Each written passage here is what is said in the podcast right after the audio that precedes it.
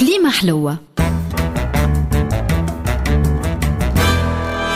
مع الطاهر الفازع. نختم اليوم سلسلتنا اللي بعنوان السبع نقائص أو خطايا اللي خلوا العرب في مؤخرة الشعوب.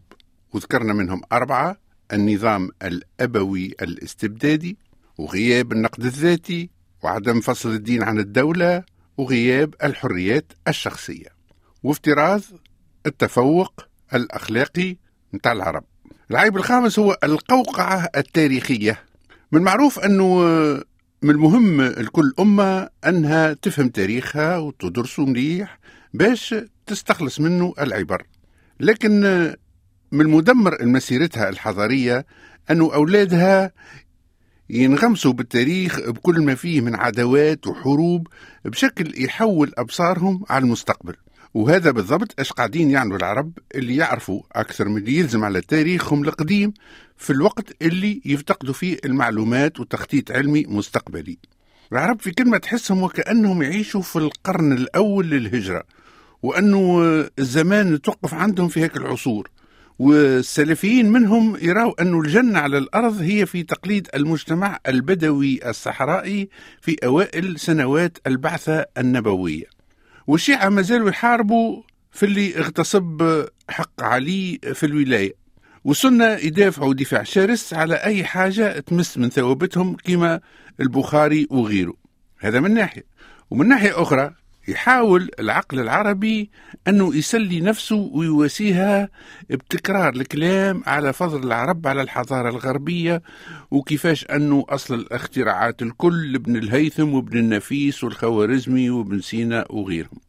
وخطورة الطرح تكمن في ماضي نقرأه في الكتب وما نعملوا شيء باش نعاودوا نبنيوه في حضرنا.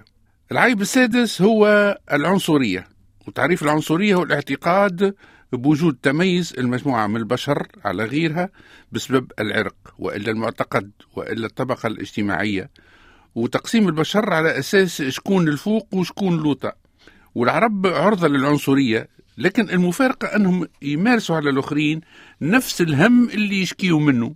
وإذا كان الغرب يتعامل بشيء من العنصرية مع العرب عموما لأنه يخافوا منهم ويوصفوهم بالإرهابيين فإنه العرب زاد عنصريين على الآخر تحت وهم التفوق العرقي والطبقي وخاصة الديني.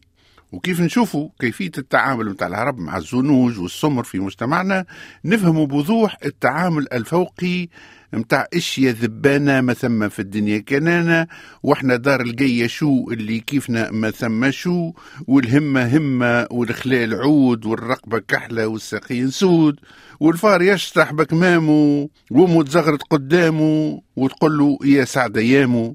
والوحلة في الكحلة ما البيضة خذت راجل وأسود وفحام واسمه سخط الله وهالدعوة بتلوق تخلي العرب يراو في هيك البشر طبقة سفلى تنتمي العصر العبيد.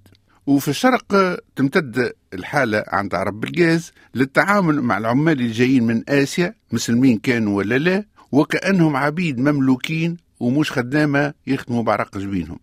العيب السابع متاع العرب هو الجهل وانعدام الثقافة ونلخصوها في عبارة العرب لا يقرؤون وهذا موضوع حكينا فيه عدة مرات وعطينا أرقام تاع جهلوت تفجع ونذكروا أنه معدل القراءة عند العرب هو كتاب واحد في العام لكل 80 مواطن. وبرشا يفسروا هالظاهرة بطغيان الإنترنت اللي أثر عالميا على معدل قراية الكتب. لكن هالفتوى للجيعان تصدم بحقيقة أنه القراية في الغرب برغم الإنترنت توصل ل 200 ساعة في العام للفرد في أوروبا. ويقابلوا معدل قراءة العالم العربي بستة دقائق في العام. وحتى هالستة دقائق يقرأوا فيهم كتب تفسير الأحلام وتسخير الشياطين في وصال العاشقين والطب الروحاني للجسم الإنساني والقواعد الفلكية في عمل النتائج المدرسية. وكما قال المتنبي رحمه في كلمة يا أمة ضحكت من جهلها الأمم أما لواشي يا عرب الشواشي. كليمة حلوة. مع الطاهر الفازع.